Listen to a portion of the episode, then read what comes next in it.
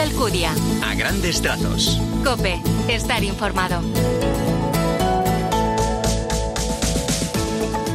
Muy buenos días, bienvenido a los a grandes trazos de este 23 de abril, de este tercer domingo de Pascua. Hoy el Evangelio nos sitúa ante el conocido pasaje de los discípulos de Maús.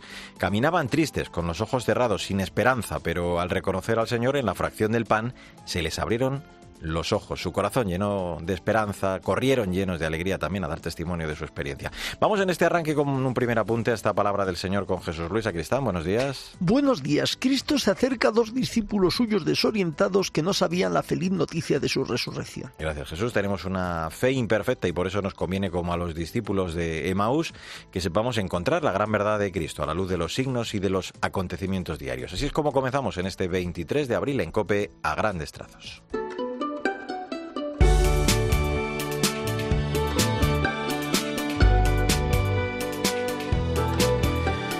Y como siempre, en estos primeros minutos del programa lo que hacemos es repasar lo más destacado de la audiencia del Papa del miércoles, en la que Francisco reflexionaba sobre los mártires como testigos del Evangelio. La palabra martirio, decía, proviene del griego y significa dar testimonio. El primer mártir fue Esteban, que murió apedreado por confesar su fe en Cristo. Los mártires, por tanto, son hijos e hijas de la Iglesia de diversas edades, lenguas y naciones que han dado la vida por amor a Jesús. Este dinamismo espiritual que impulsaba a los mártires se va configurando en la celebración de la Eucaristía. Así como Cristo nos amó y se entregó por todos, quienes participan en la misa sienten el deseo de responder gratuitamente a este amor con la oración de la propia vida. Quisiera recordar que también hoy en diversas partes del mundo sigue, habiendo numerosos mártires que a imitación de Jesús y con su gracia, aún en medio de la violencia y de la persecución, dan la mayor prueba de amor ofreciendo su vida y llegando a perdonar a sus propios enemigos.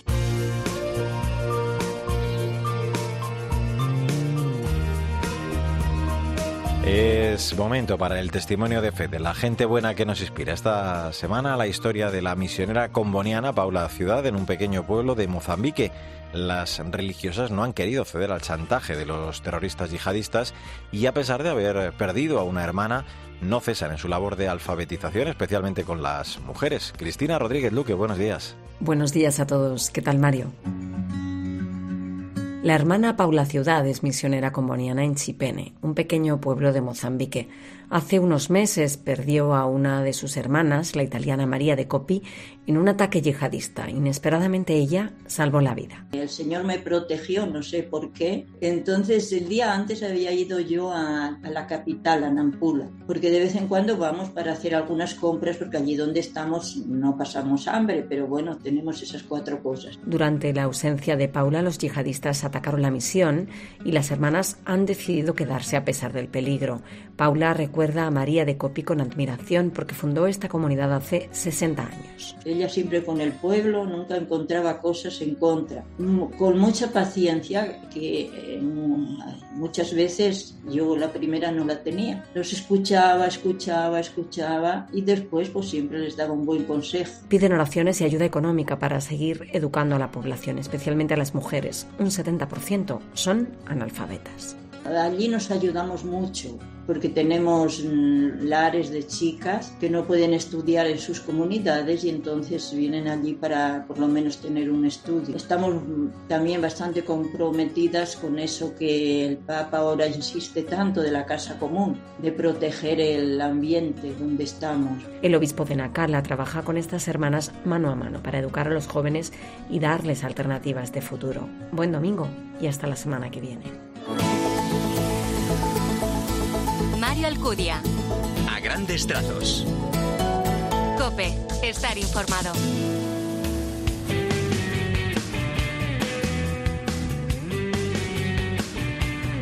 En a grandes trazos, en este 23 de abril, la actualidad de la Iglesia en España. La Real Colegiata de San Isidro ha acogido esta semana una Eucaristía en la que han participado los obispos españoles presentes en Madrid para participar en la 121 Asamblea Plenaria, la tradicional Misa del Peregrino, donde se venera el cuerpo incorrupto del patrono de Madrid. Fue presidida por el arzobispo de Madrid y además vicepresidente de la Conferencia Episcopal Española, el cardenal Carlos Osoro.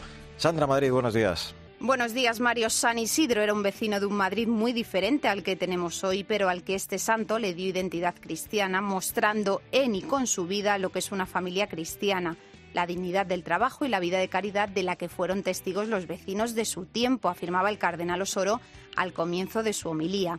Además, resaltaba tres realidades de la vida del santo, su fe, su esperanza y su caridad. Para el cardenal Osoro, el pueblo de Madrid se entusiasmó con el santo y este marcó su vida, su historia y sus tradiciones. Fue el amor al otro lo que hizo de San Isidro un santo del pueblo, el amor por el cual a uno les grata la otra persona. Cuando la altura espiritual de una vida humana está marcada por el amor, las personas entendemos que ese es el criterio decisivo para valorar positiva o negativamente la vida. Fue el amor a otro, al otro lo que hizo de San Isidro un santo del pueblo, el amor por el cual uno le es grata a la otra persona. El amor mueve a buscar lo mejor para la vida del otro, no excluye a nadie, construye la fraternidad y nos abre a todos. Antes de finalizar la Eucaristía, el cardenal Juan José Omeya, arzobispo de Barcelona y presidente de la Conferencia Episcopal, intervino para señalar que San Isidro, junto a su esposa Santa María de la Cabeza, son hoy ejemplo de santidad en una vida sencilla, transformada por la alegría de la Pascua y que en una sociedad tan necesitada de modelos de vida familiar, ellos se nos ofrecen como ejemplo concreto de familia que vive en el amor mutuo y en el amor a sus vecinos y a los más necesitados.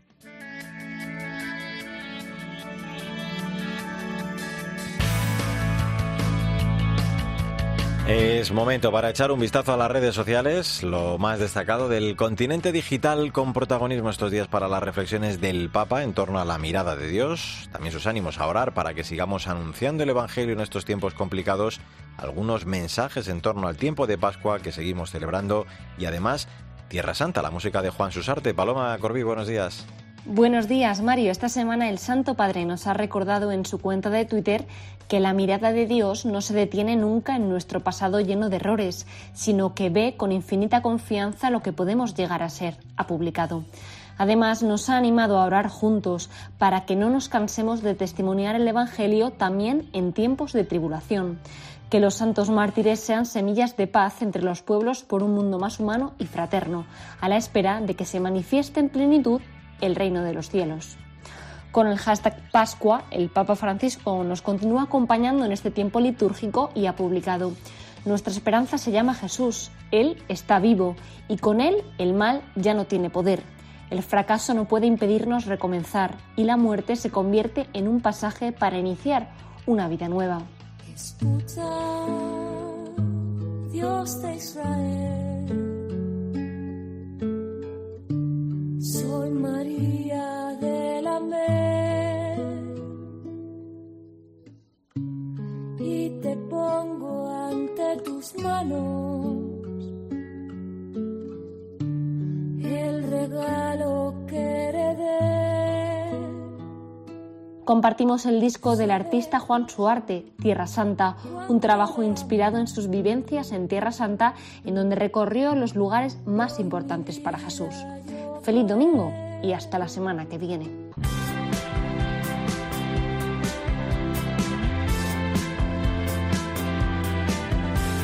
A grandes trazos la literatura, como siempre con la selección de la directora de proyectos de Literocio, Maika Rivera, que este domingo, Día del Libro, nos recomienda un clásico, Las aventuras de Simbad el marino de René Kawam.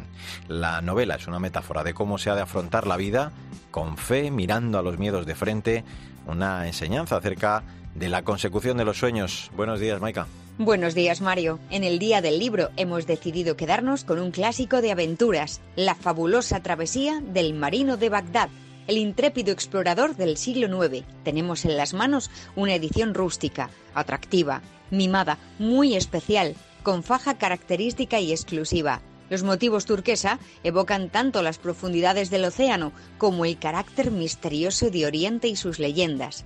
Recuerdan los antiguos mapas y las rutas de navegación. A continuación, la ilustración de cubierta de Augusto Ferrer de Almau y el prólogo de Arturo Pérez Reverte nos predisponen a convertirnos definitivamente en espectadores de lo mágico, lo exótico y lo desconocido. Se sucederán los siete viajes de Simbad, con sus respectivos naufragios, que lanzarán al protagonista a graves peligros, también a desafíos, en los que tendrá oportunidad de ensalzar sus valores de perseverancia, resiliencia y capacidad de superación. Leeremos además cómo Simbad sabrá apreciar las cosas simples de la vida y agradecerlas desde la humildad, así como ofrecerá honestidad tanto a los amigos como a los enemigos. En definitiva, este libro, editado por Zenda Edasa, llega a nuestras manos como una metáfora, divertida e inspiradora, llena de acción para afrontar la vida con fe y valentía.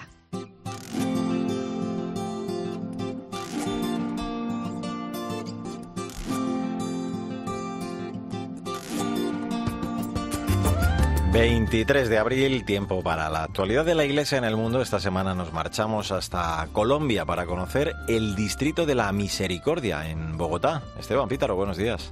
Muy buenos días, Mario. Fue esta una semana de misericordia, iniciada por el Domingo de la Misericordia y continuada por distintas iniciativas en varios países, pero quería que hagamos foco en Colombia, donde funciona un distrito de la misericordia.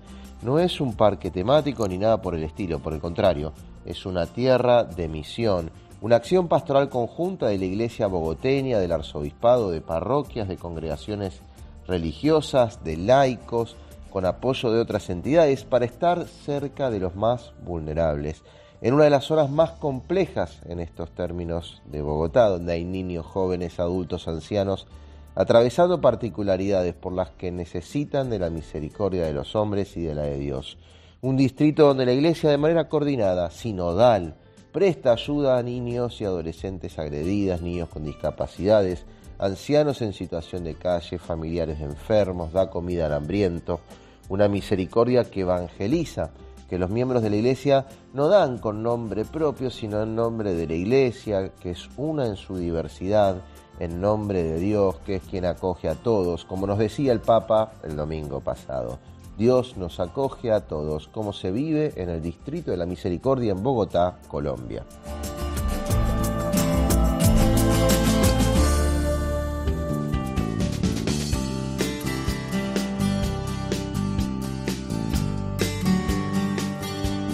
Lo reconocieron al partir el pan, es 23 de abril, tercer domingo de Pascua. En un tuit te ofrecemos ya el breve comentario, la aplicación de este evangelio para esta semana, que ya comenzamos con Jesús Luis Acristán. De nuevo, buenos días. Saludos de nuevo. Siempre andamos abatidos por las malas noticias, por eso necesitamos más al Cristo que vive. El Cristo que vive, el Señor sale a nuestro encuentro para dejarnos hablar y para que volquemos en él todas las inquietudes. Después necesitamos escucharlo y él nos habla por su evangelio. Era necesario que Cristo padeciera y luego entrara en la gloria. Su camino debe ser también nuestro camino y solo compartiendo su cruz compartiremos su gloria.